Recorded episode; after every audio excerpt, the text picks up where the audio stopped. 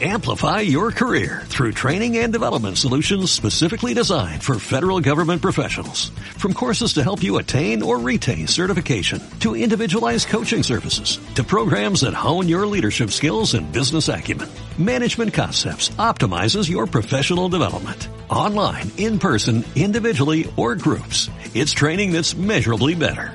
Learn more at managementconcepts.com. That's managementconcepts.com.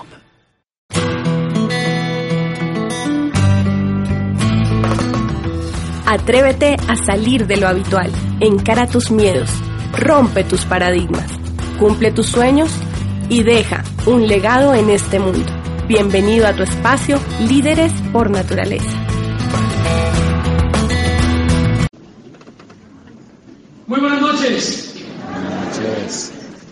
Primero que todo, un agradecimiento para las personas que han confiado en este servidor, para compartir hoy una información que deseo de corazón pueda ser de mucha utilidad para todos ustedes, para los emprendimientos que tengan y sobre todo para sus proyectos de vida.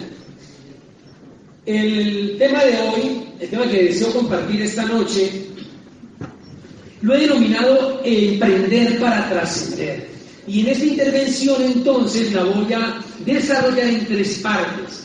En una primera parte voy a compartir un poquito el concepto de lo que significa trascender. En un segundo momento daré a conocer eh, el emprendimiento o los emprendimientos que particularmente estoy llevando a cabo y, y, y el equipo con mi familia. Y en la tercera y última parte quisiera compartir dos ejemplos de emprendimiento en el ámbito del deporte y en el ámbito de la música, sobre todo en el ámbito eh, de lo que tiene que ver con trascender, que es el tema que hoy nos convoca. Bien, miremos entonces qué se entiende por trascender. Trascender viene del prefijo trans, que significa de un lugar a otro, y del sufijo sendere, que significa ascender. O sea que trascender implica ir más allá de un límite, propiciando el ascenso en la vida de otros. Entonces, ¿cuándo se trasciende? Se trasciende cuando tenemos la capacidad de impactar positivamente en la vida de las personas. Impactamos o tocamos positivamente la vida de otro, eso implicará entonces trascender. Trascender entonces va más allá de solamente emprender. Trascender implica poder agregar valor, agregar sentido y agregar significado a la vida de la gente. Yo recuerdo que cuando estaba muy sardino, eh, vi en mi universidad, yo soy de Popayán, y en la Universidad de Cauca vi un lema que, me parece muy profundo, que en latín dice posteris lumen morituro sera, que traduce, quien ha de morir deje su luz a la posteridad. Quien ha de morir deje su luz a la posteridad. O sea que ese lema me estaba diciendo, si va a pasar por este planeta, no muere en balde. No viva sin pena ni gloria. Deje huella, deje un legado.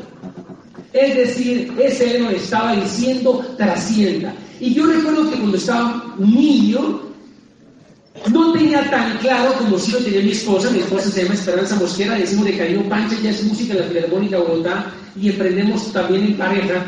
Y, y yo recuerdo que ella de muy sardina se identificó qué talento tenía, qué dones tenía y, y se entregó a hacer la mejor versión de ella misma, en este caso en la música. No era mi caso. En mi caso yo realmente estaba bastante despistado, no tenía claro para dónde pegar. Sin embargo, yo sí quería trascender. Desde que estaba niño dije, yo en este mundo quiero pasar dejando un legado. Y cuando veo ese eslogan de la universidad o ese lema de la universidad, dije, bueno, pues por lo menos voy de alguna manera por buen camino en ese sentido. Y hago énfasis en que dice deje su luz a la posteridad. Porque también hay personas que me dicen que hay seres o hay personajes que trascendieron, pero no necesariamente tocando positivamente la vida de la gente. En este caso, de esas personas que aparentemente trascendieron porque hicieron masacres o holocaustos o matanzas o grandes robos o extorsiones o todo lo ilegal, pues en el fondo para mí no trascendieron. Porque si bien es cierto, el nombre de estos innombrables ha perdurado en el tiempo, también es cierto que no lo hicieron propiciando el ascenso de la vida de otros, sino pisando y pasando por encima de la vida de otros. En este caso yo diría que no trascendieron, sino trasdescendieron. Porque mire lo que dice allí, es dejar una luz para la posteridad y no una mancha de oscuridad. Entonces, no necesariamente porque el nombre de alguien perdure en el tiempo, quiere decir que trascendió. Se trasladó de un lugar a otro, perduró en el tiempo, pero si no propició el ascenso de la vida de otro, si no propició, si no impactó positivamente la vida de otros, si no ayudó a elevar otros seres humanos, realmente no trascendió. Por eso esas personas no pueden ser llamadas genuinamente líderes, porque un líder genuino es grande y la grandeza se mide, entre otras cosas, por el poder impactar la vida de otros y se mide también la grandeza de un líder por la capacidad que tiene de conferir poder a otros, no de dominar a otros. Entonces, un líder es grandioso porque empodera, porque transfiere poder, porque comparte el poder, porque faculta a otro para que salga por sí mismo y no porque tiene una masa bajo su dominio. Entonces, no confundir, por favor, y tener claro realmente cuándo trascendemos y cuándo no ocurre esta situación. Recuerdo que el reconocido sociólogo y pastor Anthony Campolo hizo un estudio sobre la vejez. Entrevistó a varios ancianos de más de 90 años y les hizo la siguiente pregunta central. Si ustedes tuvieran la posibilidad de volver a vivir, ¿qué cosas harían de nuevo? Hubo una diversidad de respuestas en el estudio, tres de ellas fueron las más frecuentes y son las siguientes. La primera, decían ellos, me arriesgaría más. Es decir, tomaría más riesgos, emprendería más, sería más arrojado, menos temeroso, menos frenado y más aventado. Número dos, reflexionaría más pensaría más, oraría más, meditaría más. Y tercero, respondieron, haría más cosas que siguieran viviendo más allá de que yo muera. Haría más cosas que siguieran viviendo más allá de que yo muera. Es decir, ¿qué buscaban estos ancianos si pudieran volver a vivir su vida? Buscarían trascender. Y esto se encaja perfectamente con una frase, con un pensamiento del reconocido psicólogo y filósofo norteamericano William James, quien afirmó, el mejor uso de la vida es emplearla en algo que dure más que ella. El mejor uso de la vida es emplearla en algo que, dure más allá de ella. Es decir, que el mejor uso de la vida es invertirla en algo que te permita trascender. Recuerdo también el caso de, que ustedes conocen muy bien de Galileo Galilei. Galileo Galilei, como bien recordarán, pues se salvó de morir quemado en la hoguera. No obstante, pues no la sacó barata que digamos, porque le dieron la casa por cárcel. Le dieron prisión domiciliaria. Y cuentan los biógrafos, y me parece que esto es una linda definición de trascender, que cuando ya su muerte se aproximaba, él afirmó, ya que mis días declinan y que mi muerte se avecina, yo la espero con valor. Porque los límites del encierro me acostumbrarán a los límites de mi tumba, pero nunca enterrarán al mismo tiempo mi cuerpo y mi nombre. Conclusión, ¿Qué es trascender? Que no entierren al mismo tiempo tu cuerpo y tu nombre. Y el emprender, gracias. Gracias. Y el emprender es un vehículo para ello, para que realmente nuestros nombres y sobre todo nuestros mensajes perduren más allá de nuestra existencia. Bien, te cuento un poquito entonces de los emprendimientos que desarrollamos. El emprendimiento central y principal que vengo desarrollando en pareja con mi esposa desde hace algunos años Te lo voy a contar de manera muy, muy, muy amplia, como para poderte contextualizar. Bueno, cuando, pues primero que todo, voy a contarte un pedacito de la historia mía, de la historia nuestra, caballero, pues para podernos ubicar.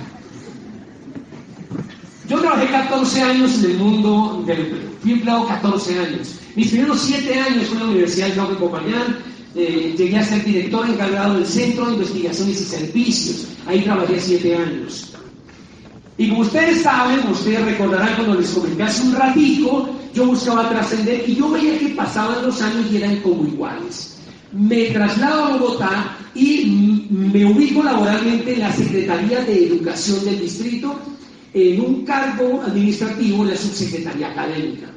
Y pasaron otros siete años. Y yo me di cuenta que en mi caso particular eran más o menos iguales, eran similares. Y yo veía que pasaban los años y si bien es cierto avanzaba el tiempo, yo no sentía que avanzara a ese gran propósito que yo tenía de trascender. Yo sentía que si bien es cierto avanzaba el tiempo, no avanzaban mis sueños. Los sueños estaban cada vez un poco más rezagados, cada vez más represados, y en mi caso particular, en mi caso, yo me sentía adicto a un sueño. Y entre más tiempo pasaba, más compromisos tenía, más me aferraba a un puesto de trabajo, más me aferraba a un ingreso. Y cada vez me llenaba de más miedos y de más paradigmas para emprender. Un día un gran amigo me muestra una oportunidad para emprender lo que hoy se llama la nueva economía, una economía digital. Y el emprendimiento que desarrollamos, si bien es cierto, tiene cierta similitud con la economía colaborativa, tiene a su vez una tremenda diferencia.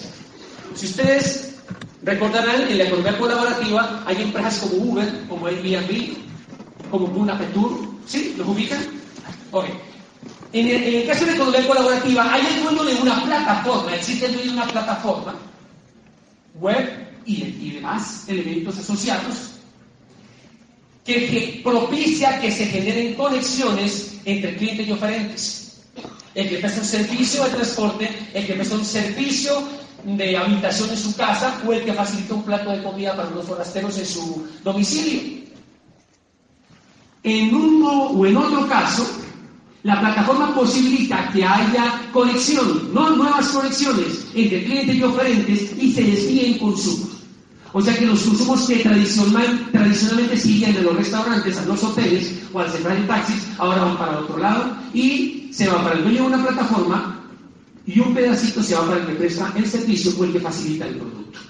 En el, ámbito de la economía colaborativa, solo hay uno que genera la riqueza, que genera el activo y que se queda con las utilidades, que es el dueño de la plataforma. Las otras personas lo que hacen es que generan un ingreso extra, pero no generan un activo o no generan una empresa como tal. En el modelo que desarrollamos también hay un dueño de una plataforma. Y también propicia generar nuevas conexiones y desvía consumos, con una tremenda diferencia que en este modelo, que no se llama propiamente economía colaborativa, sino capitalismo solidario, permite o nos permite que mi esposa y yo podamos generar nuevas conexiones de tal manera que al generar nuevas conexiones, perdón, no solamente propiciamos un ingreso adicional, sino que vamos creando un sistema de negocio. Y se vuelve un sistema de negocio porque llega un punto donde esa comunidad virtual de negocios que creamos o esa nube de negocios unipersonales en Internet que forjamos, un día puede facturar y puede expandirse conmigo o sin mí, en mi presencia o incluso más allá de mi existencia. Entonces, es allí cuando nosotros tenemos la posibilidad de crear un modelo de empresa, un sistema de negocio que en la medida en que vamos creciendo, en la medida en que vamos prosperando, posibilitamos a su vez que otros también prosperen. Por eso entonces escogimos este modelo de emprendimiento, porque más allá de que nos permite ganar dinero, nos permite tener la posibilidad de trascender. Por eso yo lo vi como que encajaba perfectamente con una idea que tenía desde muy joven, desde muy niño. Es más, ese es el nombre de nuestra organización. Incluso mi hijo Alejo fue el autor del mismo. Y, y se denomina embajador de sueños ¿Por qué embajador? Porque embajador es un digno representante de algo. Y, y en este caso, asumimos que la persona que quiere hacer este proyecto empresarial en serio debe tener un sueño grande y poderoso y debe ser un embajador de él mismo. ¿Cómo es un embajador de su sueño? Una persona que esté dispuesta a darla toda por hacer su sueño realidad. Una persona que esté dispuesta a luchar, a entregarse con amor, pasión, alma, corazón y vida para hacer parir sus sueños y no para que queden completamente abortados.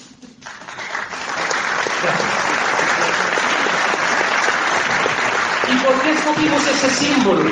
Porque este símbolo, el árbol, es un sinónimo de vida, es un sinónimo de crecimiento, es un sinónimo de proceso. No todo el mundo lleva el mismo proceso en cualquier tipo de emprendimiento. No todo el mundo prospera y tiene resultados idénticos que otros. Cada quien lleva un proceso. Lo importante es que se ponga en curso del proceso, porque no podemos tener un proceso a la vera del camino.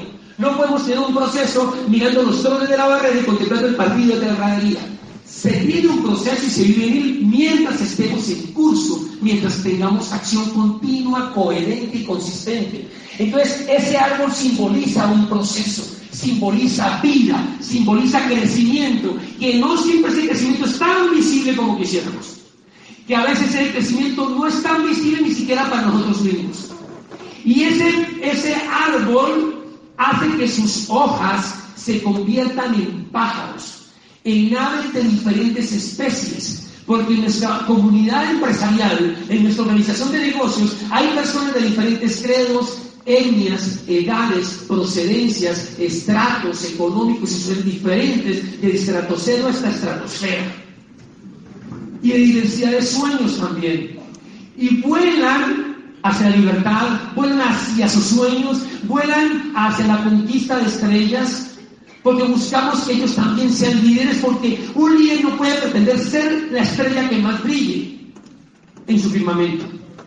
Un líder está dispuesto a formar líderes y a empoderar a otros para que su organización sea más bien una constelación de estrellas. Y lo que buscamos entonces es que cada quien pueda migrar hacia sus sueños, pueda volar. Como ese Juan Salvador Gaviota, ¿recuerdan los que han leído el libro Juan Salvador Gaviota de Richard Bach?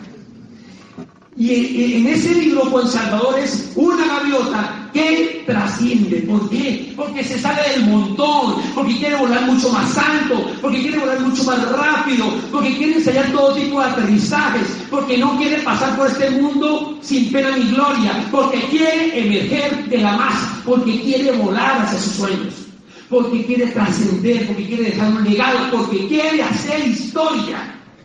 Entonces, en mi concepto, si queremos emprender y que ese emprendimiento vaya más allá de nuestro paso por este mundo, es fundamental entonces salir de la masa y poner un extra a lo que ordinariamente hacemos para que realmente podamos ser extraordinarios y que nuestras vidas sean acontecimientos extraordinarios por eso entonces el emprendedor no puede conformarse con un ingreso de un empleo o un empleo para mantenerse a sí mismo su familia. El emprendedor realmente necesita y quiere volar y toma responsabilidades que van más allá de su eh, eh, deber como proveedor de una familia. Entonces, eso es lo que buscamos con emprender.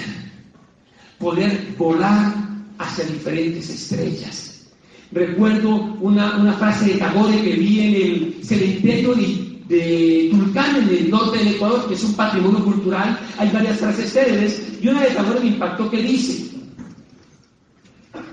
que cuando tu voz se calle con la muerte, mi corazón te siga hablando. Es decir, que aunque ya no estemos por estos lares, nuestro mensaje siga calando, siga palpitando, siga llegando, porque hemos dejado un legado. Al respecto recuerdo también un libro que se llama Elígese Grande de Ron Paul. Este emprendimiento que desarrollamos y esta transformación que hemos tenido y que seguimos teniendo porque seguimos en evolución, ha sido gracias a un programa educativo que viene perfectamente ligado articulado con ese de capitalismo solidario. Y ese programa educativo tiene audio, videoconferencias, tiene libros y tiene eventos impactantes. como una gran convención llamada la Libre Empresa, de la cual voy a hablar un poquitico más adelante y que será este fin de semana en Palacio de Deportes. En ese libro, Ron Bourne afirma lo siguiente.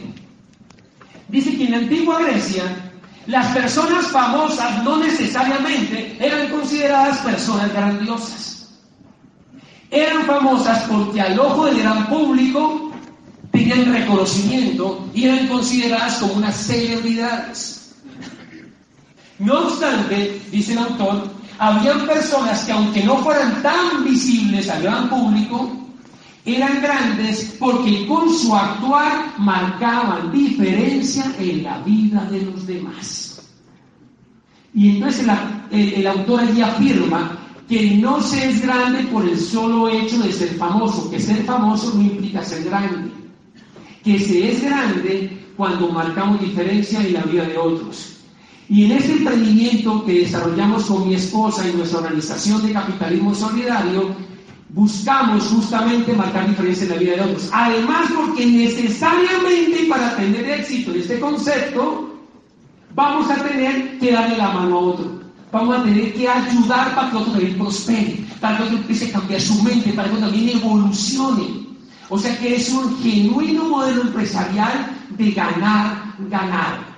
Es un modelo genuino empresarial que si tú quieres prosperar no puedes pasar por encima de otro, sino que tienes que agregar valor a la vida de otro. Es un modelo genuino empresarial donde tú no prosperas si compites y aplastas al otro, si no se ayudas a construir y a edificar al otro y si marca, reitero, diferencia en la vida de otro. Por eso es muy diferente de un capitalismo salvaje. Y a mucha gente le puede sonar contradictorio capitalismo solidario, pero ¿qué es eso?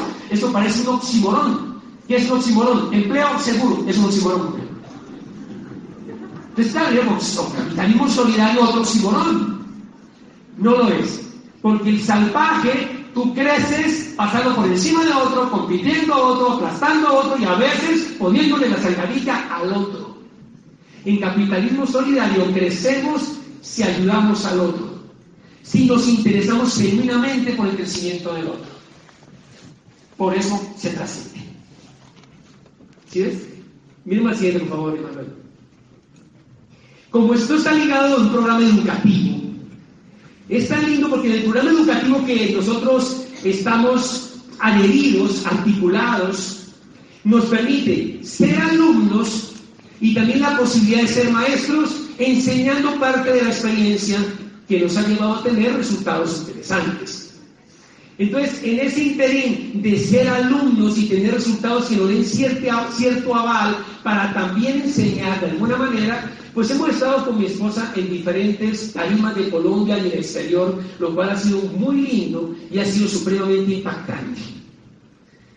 Porque cuando nosotros damos oratoria en otros países, estamos dejando mensajes, y dentro del país estamos dejando mensajes que luego gente que no conocemos, que a lo mejor ni saludamos personalmente, que a lo mejor nunca conoceremos, nos llega mensaje donde dice, gracias por haberse mantenido en el emprendimiento y habernos enseñado con el ejemplo.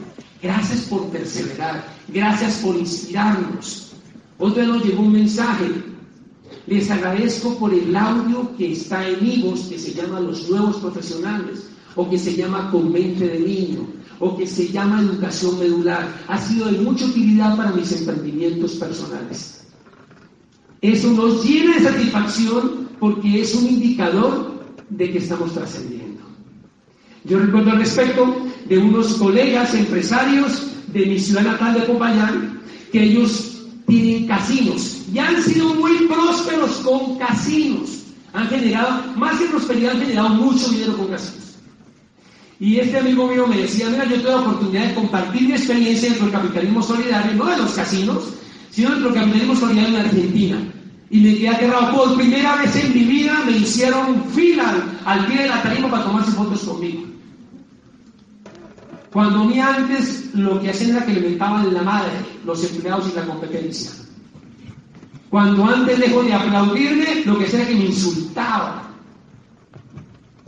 Porque con lo que yo hacía, dice él, yo sí generaba empleo para algunos, envidia para muchos, porque no cualquiera podía replicar el modelo de hacer casinos. no era algo duplicable, no era lo que yo pudiera enseñarle a otro para que también creciera y yo ganara dinero, sino que el que medio aprendía buscaba hacer la competencia. Entonces yo decía a él, ese, ese número de personas que pueden tomarse fotos contigo son un indicador de que estás trascendiendo. Por eso entonces, en un proyecto de emprendimiento como este, se va más allá de un objetivo. Y te quiero explicar. Voy a volverme un poquito al ámbito de las ciencias biológicas cuando yo estudiaba ese tema. Tengo que justificar la carrera de alguna manera. Entonces, te voy a dar un ejemplo. Cuando se hacía una investigación para evaluar el efecto de unos extractos vegetales con poder plaguicida, para resumirte la historia, y se determinaba que el extracto Y era más efectivo para combatir la plaga que le caía al lulo, al tomate o a la papa. Ahí se estaba logrando un objetivo, que era evaluar la efectividad del extracto vegetal como un controlador de plagas. Ese era el objetivo del proyecto. Pero el impacto va más allá. Y el impacto tiene que ver con lo siguiente, que si ese extracto efectivamente es efectivo y se puede masificar, tendríamos cultivos más saludables, cultivos más rentables y podríamos eh, aportar significativamente a incrementar el bienestar económico de las comunidades agrícolas. Ese es el impacto. ¿Sí ves? Ese es el alcance. O sea que un impacto o un alcance va mucho más allá que el logro de un objetivo en un proyecto. Cuando uno un emprendimiento como el de capitalismo solidario, yo voy más allá de mi objetivo, porque mi objetivo puede ser generar independencia económica o mi objetivo puede ser generar ingresos adicionales. Lo lindo de este modelo es que a la vez de que yo genere ingresos adicionales, a la vez de que yo logro el objetivo de tener independencia económica, para poder haber logrado ese objetivo, tuve que haber ocasionado un gran impacto. Porque necesariamente tuve que darle la mano a otros, tuve que haber enseñado a otros, tuve que haber empoderado a otros para que también puedan tener sus propios negocios unipersonales rentables que a su vez eh, signifiquen una transformación en su estilo de vida. Pero sobre todo nos logramos conectar a un programa educativo para que propicie un cambio mental. Y al propiciar un cambio mental, se propicia a su vez un cambio de hábitos. Entonces, es importante no solamente cuál es el objetivo, sino cuál es el impacto. Hay un libro de su programa educativo que se lo recomiendo mucho, que se llama Segunda Oportunidad, del famoso escritor, inversionista, gran empresario, maestro a nivel mundial en educación financiera, Robert Kiyosaki, el famoso autor del bestseller mundial, Padre Rico, Padre Pobre. En este libro dice lo siguiente, dice, quienes estén pensando en tener una segunda oportunidad para su dinero y su vida, deberían preguntarse, ¿cómo puedo servir a más gente? En lugar de preguntarse, ¿cómo puedo hacer más dinero? Si te hacen la primera pregunta en lugar de enfocarte en la manera de hacer más dinero, estarás obedeciendo uno de los principios generalizados de Dios. O sea que en otras palabras el autor dice, si tú quieres ser más próspero, no te centres en cómo ganar más dinero. Céntrate en cómo ayudas a cada vez más y más gente. Revisando y estudiando un libro también de nuestro problema educativo que se llama La magia de pensar en grande, de David Schwartz. David Schwartz dice, la semilla del dinero es el servicio. Ponga el servicio primero. Siempre ponga el servicio primero. Si usted siempre en todo lo que haga y lo que emprenda pone el servicio primero, el dinero cuidará de sí mismo, dice el gran autor. Y este modelo empresarial de capitalismo solidario justamente se basa en el servicio a la gente, no en servirse de la gente. Porque si buscamos servirnos de la gente y ganar más dinero, se puede ganar dinero, pero es momentáneo, es completamente temporal y se viene en contra. Se revierte esa acción en contra. Por eso entonces, modelos de emprendimiento de este estilo obedece una gran filosofía de vida y como lo llama Kiyosaki, un principio generalizado de Dios. No te enfoques en cómo ganar más dinero, sino cómo, en cómo servir a más gente. Y mira este último aparte que quiero resaltar. Este autor, en otro de sus libros, que se denomina el cuadrante del flujo del dinero, para los que no estén familiarizados les explico de manera express, Este autor habla de cuatro grandes formas de ganar dinero. Le llama el cuadrante E de empleado, el cuadrante A de autoempleado. En ambos casos, si dejas de trabajar, dejas de ganar, el dinero se genera siempre y cuando tú tengas un esfuerzo de por medio. Habla del cuadrante I de inversionista, que se refiere a aquella persona que aprendió a poner el dinero a trabajar para sí mismo. Y habla de otro cuadrante llamado D, o dueño de negocio con sistema, que ha creado un modelo de empresa que puede facturar, expandirse y operar más allá de su presencia y de su existencia, como este modelo que les estoy mostrando, que les estoy compartiendo de manera general. Y me parece impactante lo que él afirma. Él dice el mundo necesita más empresarios de la zona D, o sea, la zona dueño de negocio con sistema, que creen activos que generen flujo de efectivo. Hablo de activos que no solo generen dinero, sino que también puedan cambiar el mundo. Hablo de activos, dice el autor, no solo que generen flujo de efectivo, sino que puedan contribuir con cambiar el mundo. Claro, mi amigo compañero me decía, yo tengo casinos que generan flujo de efectivo, pero con eso no estoy ayudando a cambiar el mundo. Solamente cambio mi mundo, mi bolsillo. Y él me decía, yo puedo tener tres locales en arriendo que me generen flujo de efectivo, pero con tres locales no ayudo a cambiar el mundo. Yo puedo tener cuatro taxis trabajando que me generen flujo de efectivo, pero con cuatro taxis trabajando no ayudo a cambiar el mundo. Pero hablábamos con él que podemos tener negocios donde se crece impactando positivamente la vida de otros. Negocios en la medida que crecemos y ayudamos a que otros también puedan crecer y puedan tener su propio modelo de empresa. Esos modelos de negocio sí contribuyen directamente a cambiar el mundo. Además, porque con este programa educativo que nosotros tenemos, hay personas que se impregnan de él y que se atreven a hacer su realidad. Personas que se a este programa educativo y te dicen, mira, yo con ese programa educativo logré ser más autodisciplinado. Gracias a ese programa educativo y a una convención que un día fue, fui, perdón, que asistí, yo decidí despertar mis sueños porque estaban bien empolvados. Entonces son modelos de emprendimiento que necesariamente ayudan a cambiar el mundo, empezando por nuestro mundo, empezando por nuestro coco, por eso es importante la educación para cualquier tipo de emprendimiento. Hay mucha gente que intenta diferentes tipos de empresas y fracasan, no porque no puedan ni porque no tengan la capacidad, sino porque no tienen un mentor, porque no tienen un programa educativo que los pueda guiar, que los pueda empoderar y que les pueda mostrar un camino por el cual trasegar para poder tener resultados. Tenemos.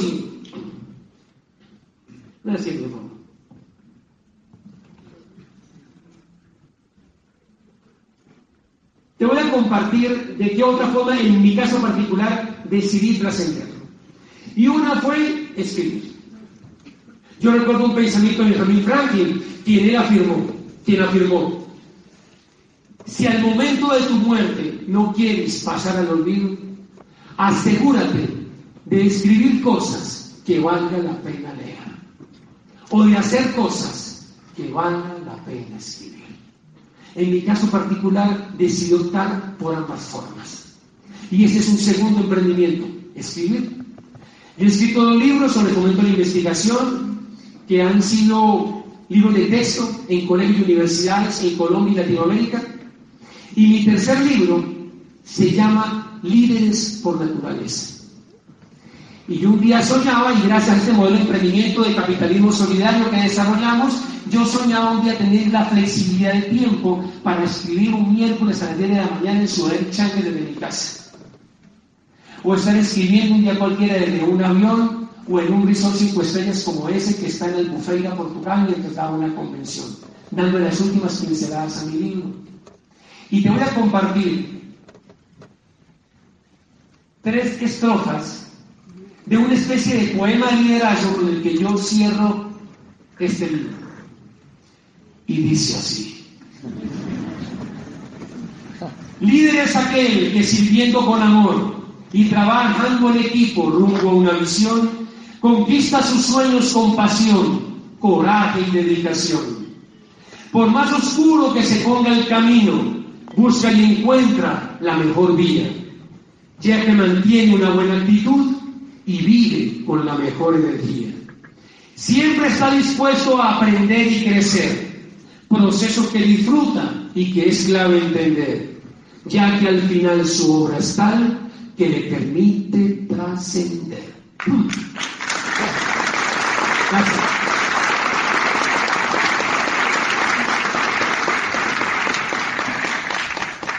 Bueno, otro emprendimiento que estamos desarrollando buscando trascender también. Entonces, ¿por qué escribir? Porque más allá de que yo no esté en este mundo, mis libros seguirán circulando. A menos eso espero. Yo el que se piratea tan fácil, pues más fácilmente llegará y más gente lo. Y pues a través de los renglones que una vez escribí y que más allá de que ya no esté en este mundo, pues puedo seguir sirviendo a la gente. Esa fue otra manera que yo personalmente decidí trascender. ¿Cómo más?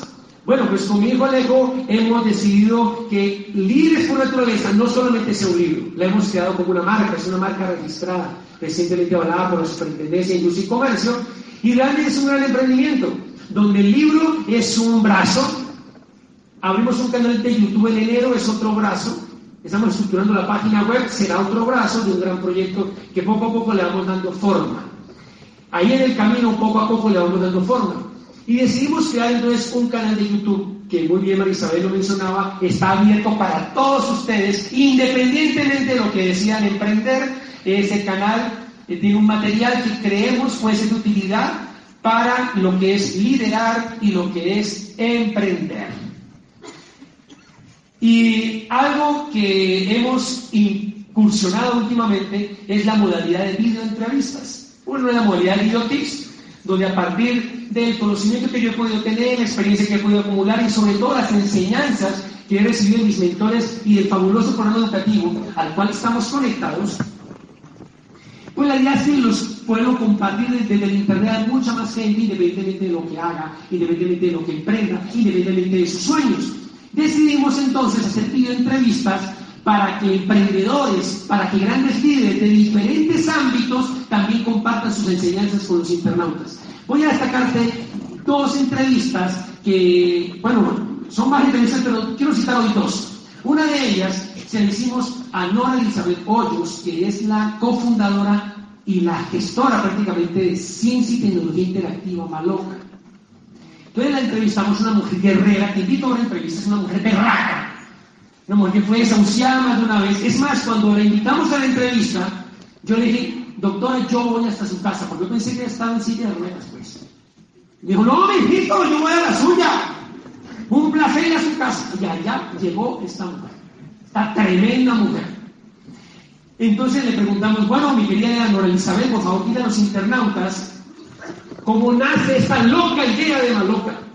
Ella dice, la idea de Maloca nace cuando yo era directora ejecutiva de la Asociación Colombiana para el Avance en la Ciencia. Empezaba en los años 90 la guerrilla dominante, el narcotráfico campante. Y cuando yo abro un cualquiera el periódico del día, hay un titular enorme que decía Emergencia Económica Nacional. Y el estudio de factibilidad económica que habían hecho mis colaboradores arrojaba cinco años de pérdida en el proyecto y después del quinto año empezaba a autosostenerse. Entonces nos dijo Don Isabel, yo cerré el bendito estudio de factibilidad. Yo cerré el pinche periódico con el titular. Dijo ella. Ningún papel me va a decir a mí de qué soy capaz. Me vale lo que diga el estudio, me vale lo que diga el periódico. Y el otro año cumple 20 años Maloca. Un aplauso para esa gesta.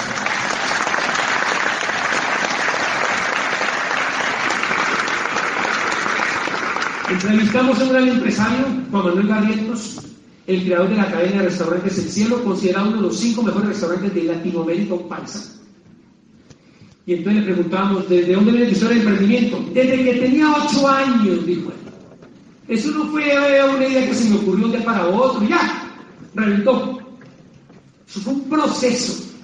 Desde los ocho años que yo descargaba los árboles de mi abuelo de aguacates, bajaba a mi pueblo en Antioquia, a la carretera de Zapada, tirábamos un lazo para que las fotos no pudieran pasar hasta que se bajaran a comprar aguacates. Allá arrancaron allá arrancó mi emprendimiento. Yo dije, una clave, un tip, una lección para los internautas que nos están viendo y quieren emprender. Dijo, en mi caso fue 1% soñar y 99% transpirar. 1%, yo, tú puedes soñar, decía, tú puedes soñar en un minuto. Y fundamental, si no hay sueño no hay nada. ¿eh? Lo que pasa es que el 99% restante es poner la acción necesaria para hacer ese sueño realidad. Y eso me recuerda que recientemente con mi padre estamos viendo una película que se llama El Fundador y es la historia del Imperio McDonald's, que la gestó Ray Kroc. Y Ray Kroc entrevista, él queda, deslumbrado por el restaurante exitoso de los hermanos McDonald's en San Bernardino, California, y él se visualiza multiplicando ese modelo en Estados Unidos. Y después que no pensaba, hay casi 28 mil McDonalditos en todo el mundo. Y él les, les, dijo a ellos dos, los invito a cenar, quiero que me cuenten su historia. El visionario era Ray Kroc. Los creativos, los que han ideado ese modelo de restaurante eran los hermanos McDonald's, pero no tienen la visión del líder, no tienen la visión del gran empresario. Entonces Ray cuando los entrevista, ellos cuentan la historia. Y ellos dicen, probando diferentes esquemas y modelos de restaurante, por fin empezamos a tener éxito, la gente llegó en grandes cantidades a nuestro restaurante. De un día para otro tuvimos éxito, dicen ellos. Solo que eso duró o tomó 30 años de preparación. ¿Por qué te cito esto en los últimos casos? Porque normalmente creemos que emprender es cuestión de chispazos y ya. En un mes o en un año transformo dramáticamente mis finanzas. De un día para otro, en cuestión de una semana o de un mes, entonces transformo de manera significativa un cambio de 180 grados a mis finanzas y por su riqueza. En todos los casos ha habido un proceso. Es importante que todos entendamos que independientemente de lo que emprendamos, hay un proceso que, como decía yo en el, en el epílogo del libro, es clave entender. Porque como siempre queremos resultados ya. Entonces, cuando no tenemos el resultado en el tiempo que queremos o que pretendemos o que anhelamos o que ansiamos, nos frustramos y nos largamos. Y ahí dice el se fue el traste. Ya, ya trascender que nadie quiero pagar la tarjeta de crédito, quiero salvar la deuda, quiero quitarme el jefe de encima. Sí, pero eso tiene un proceso. Bien, entonces, eh, eh, este equipo de 10 por naturaleza tiene un asesor externo y dos funcionarios de planta ese servidor y mi productor, que es mi hijo Alejo, que es publicista y me hace ver muy bien. Porque él edita todo, me quita el tartamudeo, mejor dicho. Entonces yo quiero, tenemos un aplauso a mi hijo Alejo, Alejo, ponte aquí por favor. Un aplauso para Alejo, Alejandro Ortiz Mosquera. Gracias, Alejito. Alejito es un artista, es el cerebro creativo que está detrás de cámaras. Dame la próxima, por favor. Y ha sido muy lindo porque es un proyecto en el cual también hemos involucrado a la familia. Entonces, como mi Alejito se va a ir a vivir a Europa muy pronto por tiempo indefinido, entonces ya está empoderando a su hermano menor David, le decimos Da Vinci, el que está con la cachucha Da Vinci. Entonces, ahí lo está empoderando porque la idea es que podamos seguir acá y mandar el material a Alejito por la nube, ¿no? Por el ciberespacio, para que donde quiera que esté, esta ventana está en el mundo digital de hoy, que en cualquier lugar del planeta él haya mecaniquea y nos manda un producto supremamente bien elaborado. Ok, entonces hemos recibido mensajes tan lindos como este, mira, esto es de las cosas que nos animan, nos gratifican, nos llenan de orgullo y, nos llenan de satisfacción. Con el mensaje que esta chica Jennifer Río, que no la conozco personalmente, afirma que gracias por tan valiosa información es increíble la forma como trasciendes en la vida de quienes te escuchamos. Dios bendiga tus sueños. Entonces, eso es lo lindo de este tipo de emprendimientos. En este momento, este tipo de emprendimiento no está facturando. Es más, está extrayendo dinero del bolsillo. Pero recuerda, el servicio primero. Pon el servicio primero. El servicio es la semilla del dinero. Enfócate en servir a otros, no en servirte de otros. No te enfoques en ganar dinero, enfócate en cómo puedes servir a cada vez más gente. Y debe ser de tal punto, yo digo que francamente, que así, yo sé que va a a dedicar, pero así no lo hiciera, no importa. Porque lo que nos mueve es poder servir y entre más gente impactemos, pues más felices nos vemos. Y para ir finalizando, quiero contarte un poquito de eso. No, déjame la déjame la anterior, perdón, la anterior. Resulta que cuando hizo una, una convención sumamente potente este fin de semana en el Palacio de Deportes. Cuando yo estuve en una convención de esa, se llama la Gran Convención de la Libre Empresa. Es un evento que se hace una vez al año y lo tienes en los próximos días, este fin de semana. Yo te recomiendo, independientemente del emprendimiento que tengas en mente, independientemente de lo que hagas en tu vida, de cómo ganas dinero, de qué ocupación o profesión tengas, si eres estudiante o trabajo, no importa. Yo te recomiendo que puedas estar en esa gran convención de empresa este fin de semana. En mi primera convención, cuando yo estoy en una convención de estas características como la que vas a tener este fin de semana, no sé cuál va a ser el clic que, que tú vas a tener en esa convención. No sé cuál va a ser el clic. Yo tuve un clic en, una convención de esas. La dio un conferencista, un filósofo y psicólogo argentino llamado Roberto Pérez, y él habló en esa conferencia lo que era ideal de vida. Y él dijo, el ideal de vida es un valor superior, es la estrella que guía tu navegación por la vida. Tal vez nunca logres ese ideal, pero la vivencia de ese ideal de vida realmente es lo que da felicidad la vivencia de un ideal de vida. Y él hablaba allí que es muy diferente un ideal de vida y una misión en la vida que un proyecto de vida. Es decir, que hay gente que, eh, personas tienen que su, ideal de vida es ser papás. Y ya que no son papás porque los hijos ya no están, entonces se deprimen y dejan de vivir la vida porque convirtieron un proyecto de vida en su ideal de vida. Si ese proyecto ya no está, prácticamente no tiene sentido la vida. Y él afirma, el ser papá, o el ser abogado, o el ser estudiante, o el ser empresario, o el ser escritor, son proyectos de vida, pero de ninguna forma se puede reducir al ideal de vida. Pero lo importante es que definamos una misión y un ideal en la vida y que haya un proyecto de vida que confluyan en ese ideal, porque es un norte, es una brújula. Por eso nosotros invitamos a que la gente, más allá de una pasión, siga una misión.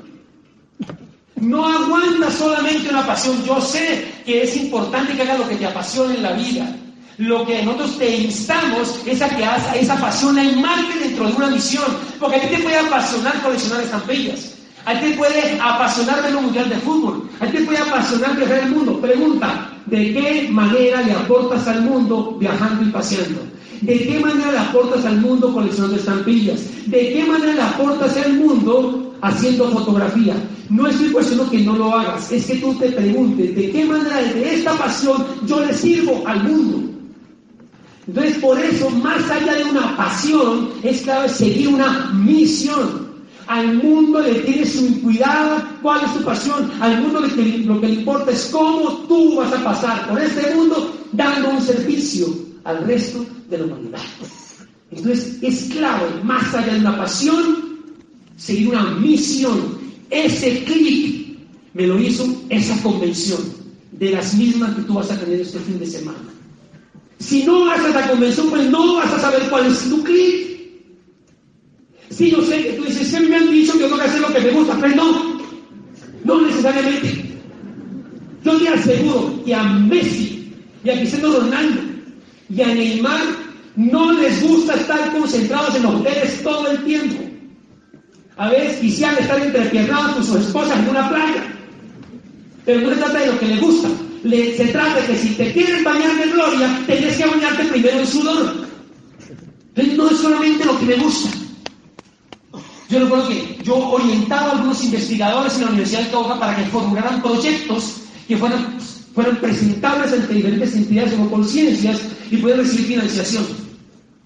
Yo me entrevistaba con médicos inmunólogos, me entrevistaba con bioquímicos, me entrevistaba con ingenieros especializados en, ingeniería de vías.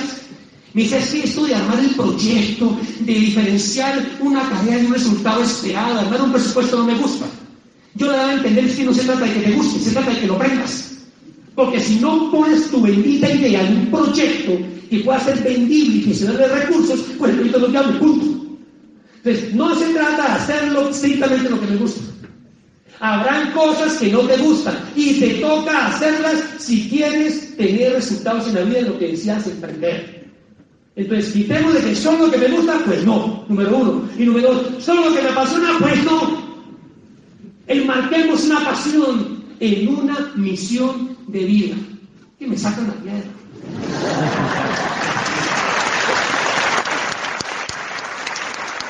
Gracias.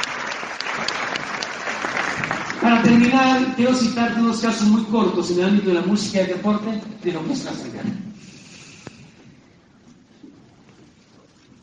En el primer cuarto del siglo XIX nace un gran músico, músico y compositor francés, Héctor Berlioz. Héctor Berlioz estaba perdidamente enamorado de una gran actriz, la señorita Smithson, quien nacía, quien nacía perdón, desempeñaba el papel de Julieta en la gran obra reconocida de William Shakespeare, Romeo y Julieta. Volumen, por favor. Y para él poder llegar a ella, para hacerse más visible a ella, Héctor Berlioz lo que hizo fue dar conciertos a diestra y siniestra empezó a dar varias giras para que él pudiera ser más visible ante los ojos de su enamorada. En ese ciclo de giras, se entera de que la señorita Smithson estaba enamorada, enamorada de su representante, que cae en un gran desamor y en un gran desprecio. Y él dijo, voy a escribir una obra Fruto de ese despecho, yo voy a hacer una gran obra para ver si a través de esta obra yo puedo ser más visible a ella, pero sobre todo porque quiero plasmar mis sentimientos. Entonces escribe una gran sinfonía. Y él, en, la, sinfonía que está escribiendo, en la partitura, recuerden que estamos escribiendo un libro, entonces en la partitura, él se imagina que fruto del desamor mata a su amor platónico. La asesina. Entonces, como él la mata en la obra que él está escribiendo, él la mata, él decide suicidarse con una sobredosis de opio. Con tan mala suerte que él queda vivo. En una traba la hijo madre, pero queda surundiadísimo, queda vivo.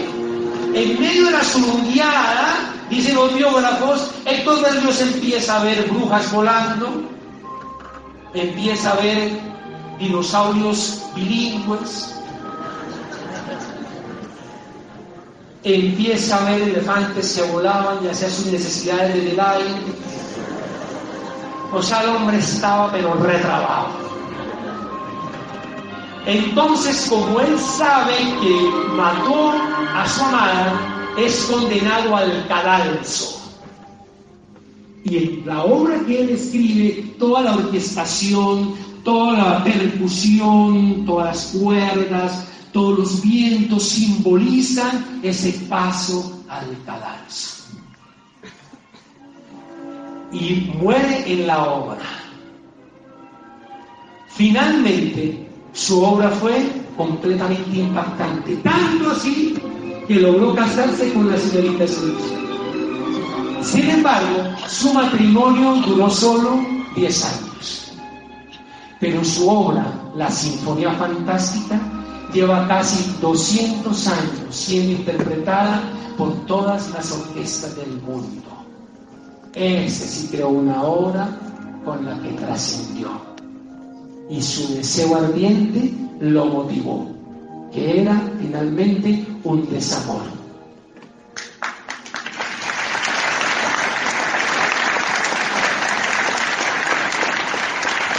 Gracias.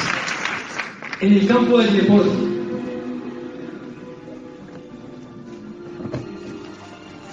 Recuerdo una entrevista que le hacen a un gran futbolista,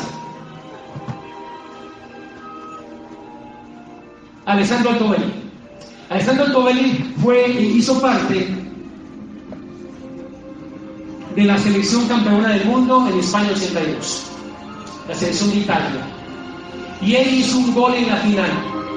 Y le preguntaron a Alessandro Altobelli por qué fue campeón del mundo. Y él dijo, porque a este mundial yo no vine simplemente a jugar, ni vine a competir, ni vine a tratar, ni vine a probar, ni vine a intentar, ni vine a foguearme, porque eso tampoco es una fogata. Nosotros vinimos a triunfar. Dice el Tobey, una de las razones por las cuales quedamos campeón del mundo, en mi caso particular, fue porque yo vine decidido a este mundial a dejar mi impronta. Es decir, que si nosotros buscamos dejar nuestra impronta, nuestro sello, nuestra huella, nuestro legado, en esa misma medida muy seguramente estaremos amarrando un triunfo, no importa el tiempo que nos tome, pero que realmente te mueva ir más allá, o sea, que realmente te mueva a trascender. Que en lo que emprendas tú decidas y te determines a dejar tu impronta. Recuerdo una entrevista que le hicieron al director técnico independiente de Santa Fe, Gregorio Pérez y le preguntaban a él cuántos años tiene. Y él dijo, pues según mi cédula yo tengo 68 años. Pero eso no tiene nada que ver conmigo, lo importante no es cuántos años tenga. Lo importante, dice Gregorio, es que yo tengo dentro de mí aún la llama viva y flameante. Tengo sueños gigantes que me hacen ser y sentir mucho más joven de lo que señala mi cédula. En ese momento me surge una frase que te la quiero compartir. El problema no es que se te arrugue la piel. El problema es que se envejezcan tus ojos. Finalmente, vimos una película llamada Rose, Pasión y Gloria, de la que se narra la rivalidad de grandes automovilistas de la Fórmula 1, el británico ya fallecido James Bond y el austríaco Nicky Lauda. Se afirma que cuando estaba muy joven Nicky Lauda, va su señor padre a pedir apoyo financiero y palabras más, palabras menos, él dice a su señor padre, quiero que me ayudes, que me patrocines en esta carrera de ser automovilista. Y el papá le dice, si tú quieres mi apoyo, solo podrá hacerse en la medida en que tú incursiones en el campo de la economía, la política y los negocios. Porque el apellido Lauda es destacado en las primeras planas justamente en esos ámbitos. Yo no te voy a dar plata para los carros chocones, ni para que te la pases estrellado, ni para que pierdas la vida en una pista. Y Nick dijo su papá, está bien, no me apoyes. Pero te aseguro que yo también saldré en las primeras planas. Y justamente, Nicky Lauda fue triple campeón mundial de la Fórmula 1 en dos décadas. Y con su pasión, con su determinación y con su coraje, pudo también pasar a las primeras planas. De corazón agradezco tu atención y deseo que tú también pongas alma, corazón, vida, pasión, entusiasmo y que tú también figures en las planas. Dios bendiga tu trascendencia, Dios bendiga tus sueños. Gracias.